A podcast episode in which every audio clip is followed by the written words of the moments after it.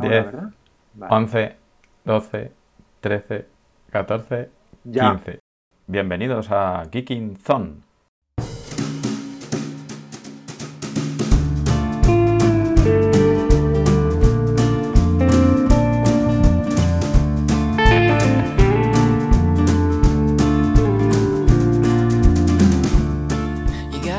Hola mundo, bienvenidos a Geeking Zone, un podcast sin ninguna pretensión.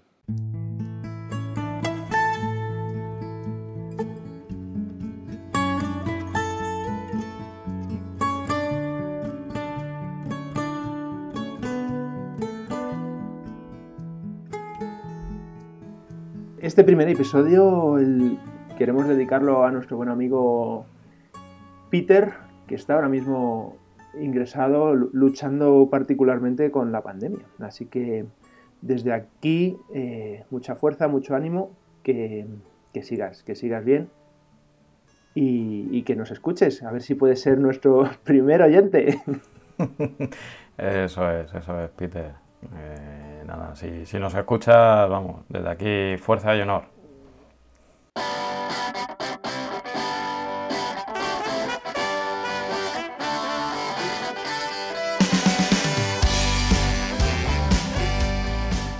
Lo primero es cómo vamos a pronunciar el nombre del podcast que hemos puesto, porque ni siquiera lo sabemos nosotros. Vale, te has dado cuenta igual que yo, eh, porque digo, debo ser el único que no se me traba la lengua. Sí. ¿Esto qué es? Eh, fue idea tuya, así que prefiero que lo digas tú antes. A, ver, esto surge de una evolución. Eh, vamos a poner un nombre y, como es, va a ser un poco tecnológico el, podcast, eh, un poco geek, pues a partir de ahí, geeking, el gerundio del verbo geek, y de geeking de repente se convirtió en la palabra gui y separada de king, los reyes del gui. Bueno, pues la verdad es que tiene su sentido. Te vas al diccionario inglés y ves que gui existe y bueno, pues tiene sus pequeños significados que varias, varias, varias acepciones, pues, pues vamos para adelante, ahí, ahí quedó. Luego vete a pronunciarlo. Hombre, yo creo que puede ser o, o, o o eso, que luego vimos en el diccionario que G es como sorpresa, ¿no? Sorpresa o entusiasmo ponía. Así que la verdad es que, claro, pues sí, perfectamente. Vamos, clava, clava la idea. Entonces hablamos de G o Geekinzon. Yo, yo creo que es mejor lo segundo, lo que has dicho tú. Geekinzon. Sí, a mí la parte que más me cuesta es eh, terminar la G de King y, continuar con la Z de Zone. Todo hay que decirlo. Debe ser que tengo una lengua de trapo. Eh, por lo demás no hay problema, pero eh, yo tiendo a decir Geeking Zone. Geeking Zone. Porque si no me cuesta mucho cuando lo, cuando lo digo todo junto, Geeking Zone se me queda atrabanzada ahí. Hemos organizado los primeros pasos de qué hacer si quieres crear un podcast. Y, es genérico para, para cualquier tipo de trabajo colaborativo. unos sitios donde poder compartir información y, y, bueno, pues eh, abrir cuentas y abrir, abrir servicios y, tal. Y bueno, ¿cómo lo, ¿cómo lo has visto tú? ¿Cómo, pues, pues bien, bien, bien, vamos. Yo creo que todo, o sea, primero la decisión un poco de, de usar Proton Mail, que yo no lo había utilizado hasta ahora, pues me, gustó bastante. Es, es, otra alternativa, digamos, a, a, lo de siempre. Y bueno, sí es verdad que está un poco eh, agotado, digamos, en tamaño, pero, pero la verdad es que se agradece. Yo creo que esta gente está basada en, Está localizada, vaya, en, Suiza, ¿no? Me contaste. Sí, mm, su historia no lo sé, pero yo creo que es gente del CERN que necesitaron una manera de, comunicarse segura y entonces crearon este, este servicio y vieron que podían financiarlo y, sacarlo fuera y yo creo que es, es como se creó. Y, yo es que ya me he acostumbrado a, borrar desde hace un poco de tiempo, entonces los 500 megas que creo que tiene la cuenta gratuita no, no se me quedan pequeños porque cada vez que veo un correo que ya me da la información que tiene que tener y ya veo que no me va a servir para el futuro, borrar. Y, mm, es un cambio mental, la verdad. ¿Te lo descargas luego a, la máquina? Mm, el correo, como antiguamente. No, no, no, no me lo. Borras y. Es que yo he hecho un. He tratado de hacer un ejercicio de realmente qué es lo que necesito o qué es lo que simplemente lo mantengo porque como es gratis, pues lo dejas ahí. Y, y claro, al final yo me he dado cuenta que gratis no es. porque tiene un coste. Tiene un coste en privacidad, en, en bueno, pues en algunas cosas más. Y he dicho, bueno, pues vamos a ver qué pasa si borras. Y la verdad es que nunca he echado en falta el, consultar algo. Mm, pero bueno, supongo que irá en maneras de entender la vida y, irá con personas. A mí me cuadra así, pero habrá otras personas que a lo mejor no. No, es verdad, es verdad. Yo, yo por ejemplo, incluso en los trabajos solo, solo almacenar siempre todos los correos y demás y, siempre que me he ido a algún trabajo pues, pues lo haces una copia de seguridad y tal. Y, y vamos, yo creo que, pues no sé, 15 años, 20 años, yo creo que he podido tirar de un correo una vez y para un tema propio de, algo de documentación que tenía que, dije, joder, esto seguro que puedo aprovechar una cosa que hice en su momento. O sea que es verdad, es verdad. Sí, al final, síndrome de Diógenes digital, ¿no? Que, llaman. Sí, de ese, de ese tenemos, tenemos en general tenemos mucho. Eh, sobre Proton Mail, yo quería hacer dos, dos tres comentarios. Yo sí es el, el, correo que utilizo para mis, mis servicios bancarios, por ejemplo, con el, con el gobierno y tal. He intentado no eh, ponerlo con más cosas, pero al final siempre terminas dándole algún otro servicio, no sé si Netflix o algo así también, pero bueno, empieza a liarse un poco. Pero he intentado mantenerlo lo más limpio posible. Em, estoy con la cuenta gratuita y no tenía ningún problema. Hasta ahora tenía además el cliente en el, en el móvil. Cuando abrimos esta cuenta, el cliente del móvil ya no me deja tener dos cuentas porque dice que eh, las cuentas gratuitas solo se puede tener una cuenta gratuita en el cliente. Puedes tener cuantas cuentas de pago, pero gratuita una. Entonces, claro, o tienes una o tienes otra. ¿Qué es lo que he hecho? ¿Cómo lo he solucionado? Eh, ya no tengo el cliente móvil, ahora lo utilizo a través de la web app. Y bueno, no verás que la aplicación web no funciona mal. A ver, tiene la falta de seguridad por un lado de, o, de comodidad de la huella. Tú le puedes decir que accedes con la huella digital y, entonces es mucho más sencillo. Pero por otro lado, como es un cliente web, tienes que loguearte todas las veces. Así que bueno, tiene también su parte de seguridad, aunque también se convierte en un poquito más tedioso. Y a la vez, pues te puedes loguear en la cuenta que quieras. Así que bueno, para mí ha sido la solución. Tampoco recibo yo correos en esa cuenta de manera puntual o, o que tenga que leerlos en el momento. Pues bueno, me sirve para hacer una pequeña desconexión digital. Así que para mí esa parte tiene buena. Pero para alguien que quiera utilizar varias cuentas de ProtonMail, sí, bueno, puede llegar a ser un hándicap en algún momento. Pues claro, yo no lo he notado porque solo tengo, es la primera que, abro, pero sí, sí es un poco hándicap, claro. Como gente como nosotros, ¿no? Que sí que nos gusta tener varias cuentas para separar un poco eh, los, los entornos y no dar siempre la misma cuenta de correo y demás. Pues hombre, sí es un poco es un poco handicap. Aparte de eso, la verdad que funciona muy bien. Entonces mm. yo creo que los clientes, vamos, el, cliente está bastante bien. Como yo lo he usado más, más en el navegador, el PC que en el móvil, la verdad.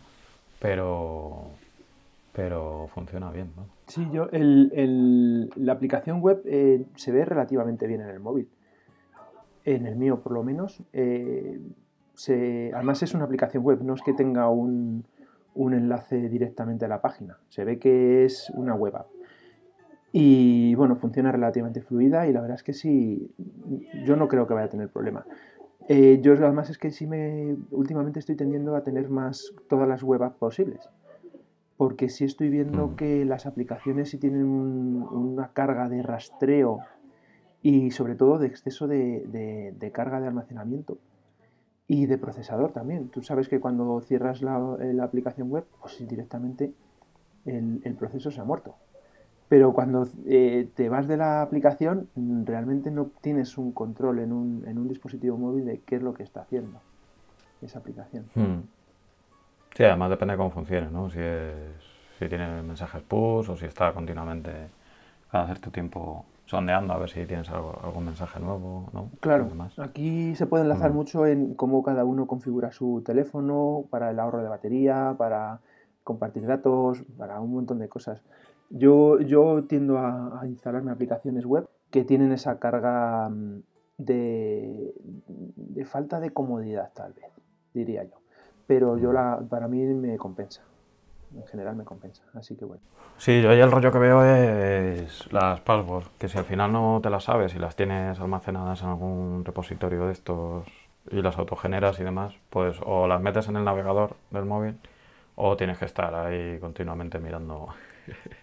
sí. Ah, a, a todo esto, eh, ¿llegaste a probar el, el, sistema este de almacenamiento de password que, que metiste en Docker? Pues yo uso el password safe, ya sabes, que lo tengo ahí en un.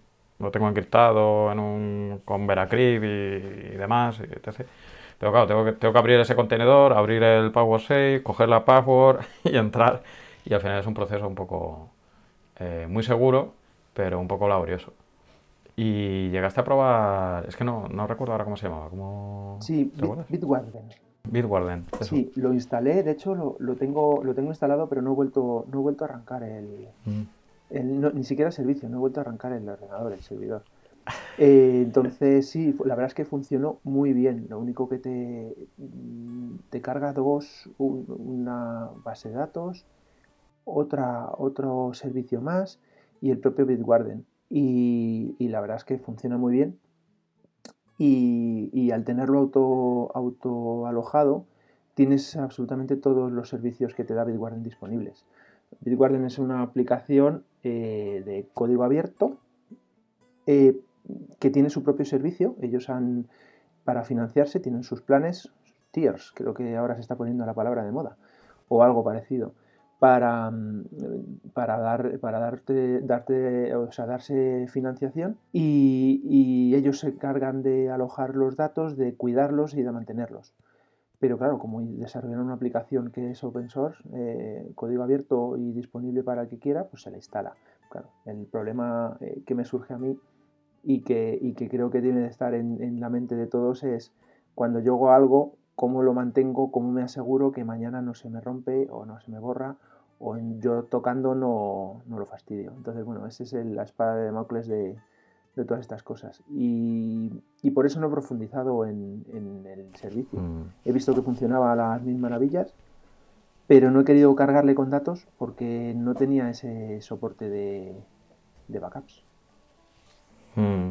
Yo veo un. Hay, hay, otro, ya sabes, hay otro problema adicional que es el de, el de estar actualizado, claro, para, para parches y demás, porque yo entiendo que si lo quieres utilizar luego en el móvil y, o, en, otros sitios y demás, al final lo tienes que abrir a internet. Entonces es una interfaz que tienes ahí abierta que debe estar actualizada para, que no haya ningún agujero de seguridad y tal. Y al final eso también repercute en tu, en tu responsabilidad, claro. Sí. Eso te montas algún alguna VPN tipo OpenVPN, WarDog o lo que sea. Eh, para mm, cada vez que tiene, cada vez que quieres mirar alguna password, pues lo levantas, atacas al Big Warden y, y la coges. Al final, bueno, pues lo más sencillo es tenerla grabada por ahí, ¿no? Cualquier otra cosa que sea darle un poquito más de seguridad al tema, pues te exige por tu parte y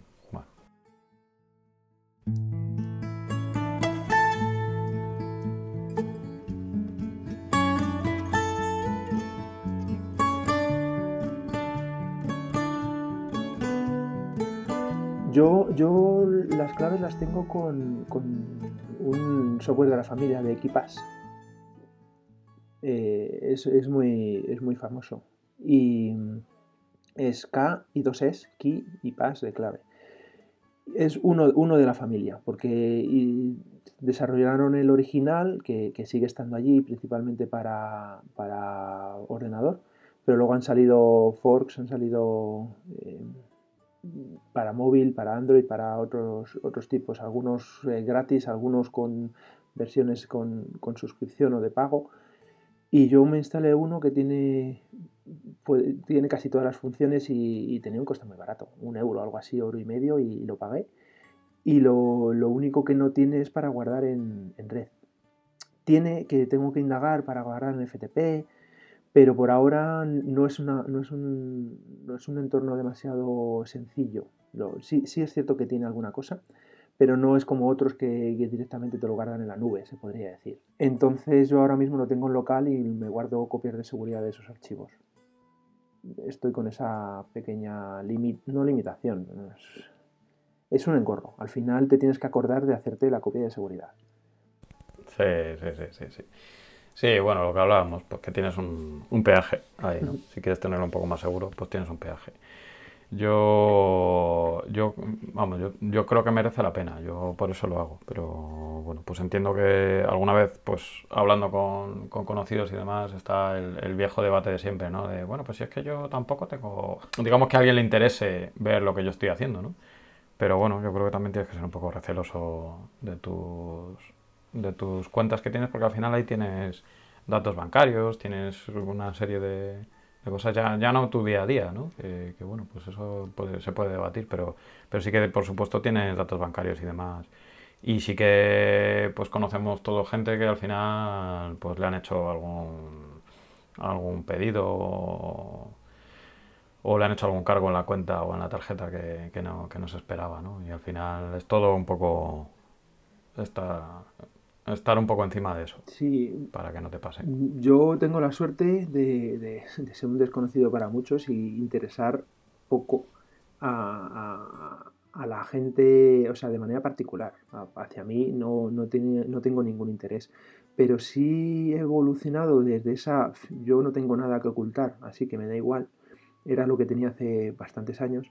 Pero ahora mismo lo que me preocupa es que eh, está el tema de la ingeniería social, creo que le llaman averiguas un poco cuáles son tus cuatro datos más principales y encima tienes el acceso a los contactos. Puedo hablar con la madre, la abuela, la tía de esta persona, comentarle cuatro datos que son veraces y ciertos y a partir de ahí tengo una puerta de acceso hacia una persona eh, y, bueno, pues ya depende de mi labia.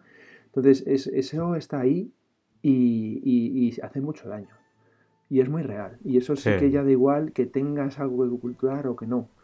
Porque con conseguirte un pedido de, de una compra en, el supermercado de turno o un pedido de, de AliExpress eh, fraudulento, pues mira, pues eso que se han quedado. Y no le supone demasiado esfuerzo. Entonces ya no es tanto el dato privado, es, es ese, ese daño de, de, que es como, es como dejar las llaves de tu casa yo no tengo nada en casa, que entren. No, es, tu espacio de privacidad. Entonces, a partir de ahí no es solo que te puedas sentir más o menos seguro, sino también es que puede pasar cualquier cosa. Sí, es la ingeniería social esa, ¿no? o sea, por ejemplo, pues todo el lío que ha habido con, con, las chavalas, ¿no? Hace unos años atrás de que cogen fotos privadas y demás, ¿no? Que, que al final se hacen pasar un poco igual lo que tú dices, te llaman y se ganan un poco tu confianza y al final eh, de una u otra manera consiguen acceder a, todo el backup de las fotos que tienes tú ahí pues subidas a, a, iCloud o a donde sea. Y ahí, bueno, pues puede haber fotos más comprometedoras que otras y tú igual con 17 o con 19 años, pues no... Seas, seas chica o chico, digo, pero igual igual no, no, significa nada, pero quién sabe lo que vas a hacer tú a lo largo de la vida, ¿no? Y lo mismo esas fotos en algún momento pues, pues te comprometen eh, tu futuro, ¿no? Y vamos, eso si no son subidas de tono, vamos, que es un poco lo que, lo que pasó, claro. Y al final, sí, yo creo que nos, nos acostumbramos en general todos a que, a que todo sea lo más sencillo posible y es verdad que ahí pierdes un poco conciencia de, de todos los procesos que hay detrás. Y, y claro, al final cada vez hacemos más compras online, cada vez tenemos más, más fotos online, cada vez, no sé, yo creo que, que sí que sí que merece la pena una pensada. Una... Claro, a mí se me está ocurriendo un, caso muy claro. Por ejemplo, si tienes acceso a tu correo donde tienes los, las comunicaciones de algo que has comprado en el extranjero, eh, alguien tendría muy sencillo mandarte una comunicación simulando ese vendedor o ese servicio que tienes diciéndote que está en la aduana de turno, que hay que pagar no sé cuánto para, pagar aranceles y, te da unos ah, métodos de pago que parecen muy correctos. Tú estás esperando ese paquete, te, te bajas la guardia y al final hay un momento en el que dices, bueno, pues lo pago para ir a buscarlo, para que me lo envíen, para que salga de allí, lo que sea. Y, eh, no, no, funciona así. pero claro, tú ya has bajado la guardia porque tienen muchísima información sobre ti y, y, son, bueno, pues de 5 en 5 euros o de 300 en 300 euros o de 3.000 en 3.000 euros. Al final es, ese es el tema. O sea que el, el peligro está ahí y estamos todos en peligro. Sí, sí, sí. El otro día no está del todo relacionado con esto, pero, pero sí que notas que, que la gente un poco, bueno, pues que hay, hay mucho desalmado por ahí. El otro día, de hecho, nos llamaron a casa eh, preguntando por el nombre y todo. Y, y, al final eran, o sea, te llaman diciendo que, que son de un, de un, organismo de la comunidad, eh, porque ha habido una subida de, de precio en la energía y esto es un caso real, vamos, que nos pasó a nosotros hace unas semanas, me pasó a mí. Eh, como ha habido las, eh, la subida de las tarifas de, la, de, energía, pues te llaman diciendo que te llaman de un organismo que depende de la comunidad autónoma, ¿no? Y te dicen que, que te puedes, que, te dan una bonificación para que esa subida de, luz pues no, no, sea tanta este año, ¿no? Y ah, bueno, pues, pues cuéntame, cuéntame. Y, y al final, eh, o sea, ya depende cómo seas, te empieza a sonar mal desde el principio. Y evidentemente a mí me sonaba mal, ¿no? Pero bueno, dices, bueno, a ver, a ver, a ver dónde llegas. Y lo que decían era que, que sí, que te podían aplicar esa bonificación este año, pero claro, que te, te tenías que cambiar de, de distribuidora, no de comercializadora. Te tenías que cambiar de distribuidora. Y digo, pero ¿de dónde me llamas? No, no, somos, somos una, una entidad de, eh, adscrita a la comunidad y la, la, comercializadora es no sé qué, un nombre, tampoco lo voy a decir aquí. Y digo, mira, yo es que no quiero cambiar de... de, no, no, sé si lo último dicho ha sido eh, comercializadora o distribuidora, quería decir distribuidora.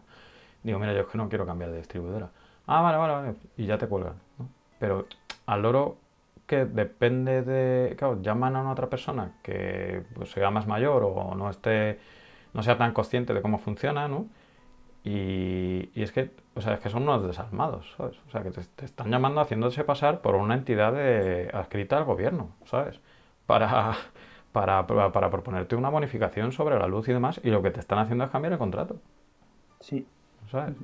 Entonces al final, para ganarte tu confianza, o te mienten directamente como esta gente, que es que son, es para denunciarlos, o lo que tú estabas contando. O bueno, pues recopilan una serie de datos y oye, mira, que te llamo, mm, ¿sabes? De aquí a aquí, que estuviste el otro día, tal, no sé cuál, y, ya te han liado. Sí, yo la verdad es que en el tema de la luz, porque hubo bastante presión histórica con la parte de telefonía, de, telecomunicaciones, pero yo creo que han quedado casi como angelitos de la caridad. El tema de los suministros de energía eh, son, son feroces. Y, se han relajado un poquito, pero aún así, mm, últimamente les veo que están volviendo a la carga.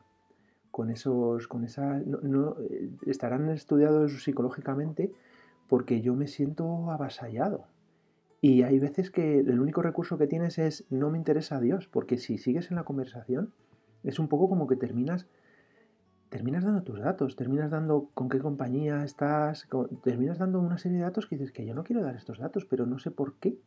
Es un poco como que te fuerzan por educación. Yo creo que, yo creo que cogen y decir, bueno, si, si te preguntan ciertas cosas de cierta manera, la otra persona, por educación, te va a soltar, aunque la, información, aunque luego después diga, no, pero venga, adiós, pero ya te ha soltado algo de información y a partir de ahí, pues, pues puedes volver a intentar otra vez con otro tipo de estrategia o lo que sea. Yo sí recuerdo un caso hace, es cierto que fue hace mucho tiempo, pero una, una, unos comerciales de, que iban de puerta a puerta que terminaron en casa de mis vecinos y hicieron el cambio de la energía eléctrica, pero es que terminaron en mi casa Y, ya fue cuando, cuando hubo que dar datos de la cuenta, cuando bueno, pues nos dimos cuenta de, que, de que, no, que no, que eso no funcionaba así. Y mira, marchate de aquí. Y bueno, pues ya está, se marcharon, pero es que hay que cortarlo así, porque eh, tienen, han dado con la tecla psicológica y acceden a un montón de, de personas eh, con esas estrategias. Sí, sí, sí, yo, yo, yo lo sé de, vamos, ya sabes, mi, mujer estuvo trabajando un tiempo en, en, el tema energético y demás, y de hecho cuando colgué le dije, le conté la película y dice, son de tal, ¿verdad? Y dije, sí, son de tal. Pero bueno, ella, ella también estuvo trabajando una época de, de, hecho de puerta fría y de hecho lo que hay gente que lo que hacía era era decir, vale, vale, pues, pues si no le interesa, por lo menos fírmeme aquí eh, que he venido para justificar un poco eh, mi trabajo. Y claro, los abueletes de turno firmaban y luego rellenaban el resto de los datos ellos y a tirar, ¿sabes? O sea que hay mucho desalmado, muchísimo desalmado. Así que, así que sí, yo creo que es verdad que ahí cada uno tiene el nivel de paranoia donde lo quiera colocar, pero, pero sí es verdad que, hay, que hay que ser recelosos.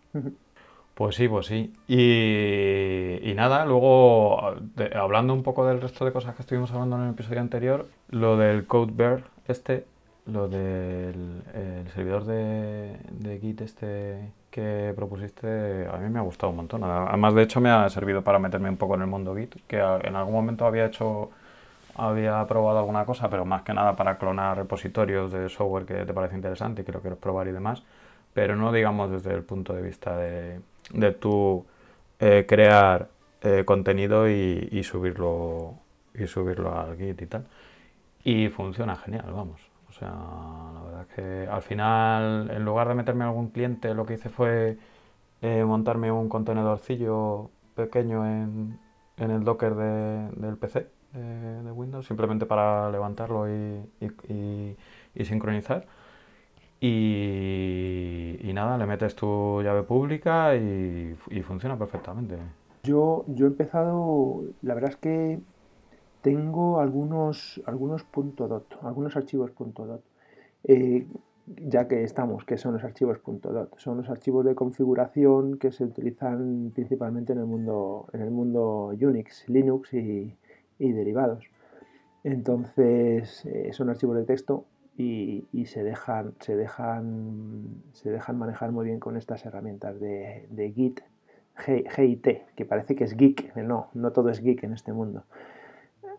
Eh, y entonces, bueno, pues tienes que encontrar un poquito eh, cuáles son los archivos que te pueden resultar más interesantes poder clonar y, tenerlos ahí almacenados, los puedes, eh, la, ventaja que, tienes es que puedes evolucionarlos hacia algún camino, lo que quieras, vamos a probar a ver si funciona hacer esto y si no, pues te puedes echar para atrás muy fácilmente y, si tienes que borrar el ordenador por la razón que sea, pues los tienes ahí guardados. Y, y yo lo que tengo es eh, enlaces como por así decirlo de acceso directo. Me he hecho un subdirectorio donde tengo todos allí los archivos recopilados y luego lo único que tienes que saber ese archivo en realidad dónde va y hacer un, enlace simbólico, eh, en su nombre más exacto sería ese, al archivo y entonces bueno pues eh, el sistema lee, ya, ya tiene el enlace a, tu archivo y luego a través de Git pues lo tienes en la nube y, y, y compartido. De hecho yo los tengo como públicos porque como no hay ninguna clave, si alguien se quiere basar en ellos, no, no creo que nadie vaya a ceder, pero por si acaso puede ser interesante compartir siempre. Pues es interesante, sí, sí, sí, sí. El otro día nombrábamos a, Ángel de YouGeek, ¿no? Y, yo creo que también el de Atareado son, son grandes referentes últimamente. Y justo el, el de YouGeek eh, publicó eh, un post el otro día de, de cómo tener un Git privado directamente con SSH. Y este fin de semana lo he estado probando y demás. Y joder, me, ha, me, ha, me ha parecido una idea buenísima. Yo lo que, lo que estuve haciendo fue colocar, subir todas las definiciones de los contenedores que tengo de, Docker en, la, en las Raspberries. Eh, y así los tengo ahí almacenados y, con copia de seguridad y demás, porque al final son ficheros planos y en el momento que quieres hacer cualquier cambio haces un commit y, y no los vas a perder. O sea que, que, me gustó muchísimo. Y la verdad es que es súper sencillo también. Meterte, te creas un usuario eh, nuevo de, de Git o, lo que quieras, o si quieres utilizar el mismo usuario que tienes en local o lo que, tú, lo que te sea más cómodo, pero vamos, yo creo que tiene todo el sentido tener ahí un, usuario para, para, todo esto. Y juegas con las llaves públicas de los SSHs y, vamos, funciona genial. Para, para, el repositorio en privado sí que he utilizado una herramienta que vi por ahí que, que tenía buena pinta, que es el Source Tree, Source Tree, eh, que es un cliente de, de Git para poder eh, tener el backup también en el, en el, PC. Yo creo que tiene cliente para Mac y para, y para Windows. Y a ver, es complejo, ¿eh? No sé a ti qué te parece. Yo había utilizado su versión en su momento, pero básicamente eso, para, para hacer. Para, para hacer, digamos, diffs, entre comillas, por entendernos, de, ficheros de texto. Y ostras, es complejo, ¿eh? Lo de, lo de las ramas, lo de las branches y, demás. Bueno, tiene su intríngulis, ¿eh? O sea, esto. El, el amigo Linus Torvalds, desde luego, materia gris tiene, tiene un poco. Sí, yo no conocía Git más allá de coger, copiar y pegar en el navegador y, a partir de ahí ya tendrías, tenías unos archivos. Pero, pero me parece complejo, yo todavía no lo entiendo, no entiendo muy bien el proceso. Eh, y bueno, pues, pues eh, yo creo que es uno de los retos que tengo, porque sí es una herramienta que, que está en uso ahora mismo y, es que es el estándar. Entonces eh, hay muchísima información, muchísimo conocimiento y, y sí es cierto que hay herramientas que te lo ponen en entorno en entorno de ventanas visual, que realmente no tienes que conocer nada, pero está todo basado en este tipo de herramientas. Ahora mismo está ahí todo. Y, sí, es muy complejo. Yo es que no puedo decir mucho más que eso porque todavía no he llegado a comprenderlo. Y cuando, cuando me he metido un poco con ello y cojo el proceso sin, eh, casi automatizado, sin saber muy bien eh, lo que estoy haciendo, pasando dos semanas que no lo he tocado y se me ha olvidado. sí, sí, sí. Así estamos. Sí, no, yo, yo, igual, ¿eh? O sea, no paso del, del clon, del, del, del push y, de, y del pull, ¿sabes?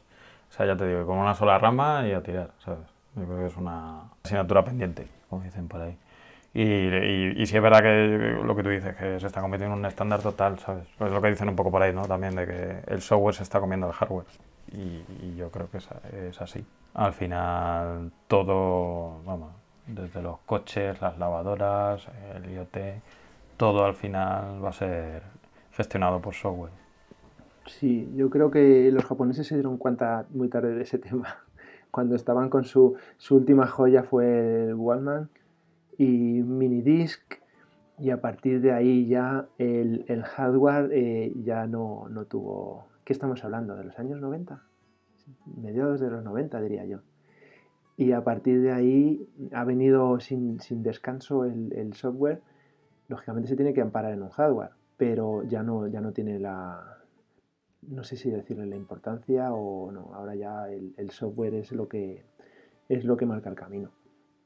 El cerebro. Sí, yo, yo ya sabes que profesionalmente vengo del mundo de las redes, de las comunicaciones y en el networking va por ahí el tema, el, el, plano de control. Eh, o sea, al final el plano de control siempre ha sido software en el sentido de que ha habido un, proceso interno, ¿no? Pero en, cada cacharro, ¿no? Hardware. Pero ahora se ha dado un paso más, ¿sabes? O sea, toda la virtualización de todo, eso, vamos. Y al final lo que tienes son, son desarrollos que tienes que gestionar. O sea, que el Git ha pegado un un empujón increíble.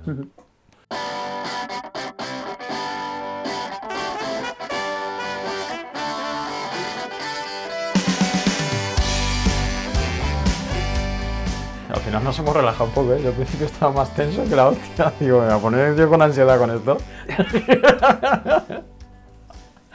no sé si a ti te ha pasado también. A mí me ha pasado exactamente igual. Me ha pasado exactamente igual. La presión del guion ha podido conmigo. Sí, sí. Sí, Sí, sí, sí. Nada, toman por culo el guion, ya no hacemos máquinas. Borra el, re- el repositorio ese de, de los guiones. Mm, Vamos, tenemos que probar a lo mejor simplemente con un tema, por lo menos, eh, pero una línea, una línea eh, y, y con las menos palabras posibles. Y a partir de ahí desarrollar. Y Sí, o, o sí. Bueno, sí, probamos el próximo día. O sin nada, tío. ¿sabes? Un rollo que ya un ausente, ¿eh? como el de P. Jorge. Bueno, pues nada, Pues nada, un- Rix, un placer, como siempre. sí, un placer.